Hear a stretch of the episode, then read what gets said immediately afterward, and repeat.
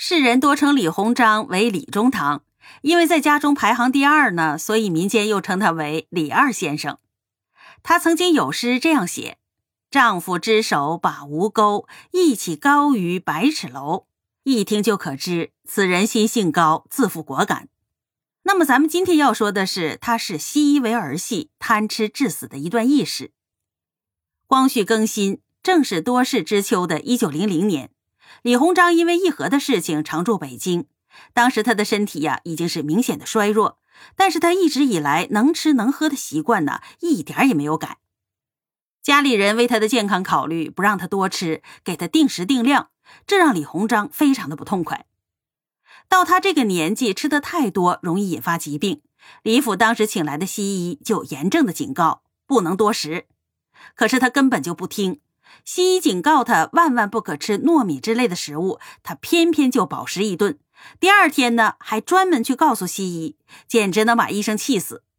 当时呢，有个叫郑奎氏的官员也在北京，经常到李鸿章所在的贤良寺行馆。李鸿章就经常的叮嘱他私购一些食物，藏在袖管里头带来。所以每次郑奎氏来见的时候，李鸿章就清退所有的客人，偷偷的大吃一顿。这时间长了，他的幕僚们戏称他玩的这一出叫“袖筒相会”。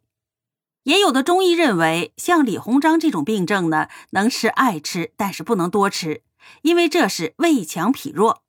李鸿章听中医也说呀，不让多吃，就大为的不悦，随口应付道：“你说的或者也对吧？”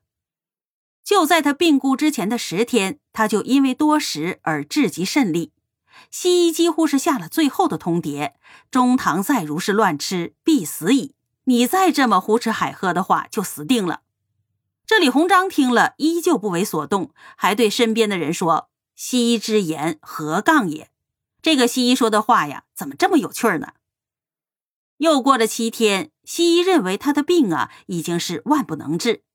李鸿章的侧室莫氏夫人哭着求药方医治。但是回天无力，果真是没过两天，李鸿章就病故了，享年七十九岁。此事呢，记载于《长楚斋三笔》的卷四，题为《李鸿章致死之由》。另有记载，一九零一年，李鸿章签订辛丑条约之后，回家即大口大口的吐血，紫黑色，有大块。此后即痰咳不支，饮食不进，当时就被诊断为胃血管破裂。看来呀，他的死。果然是跟他暴饮暴食有关系。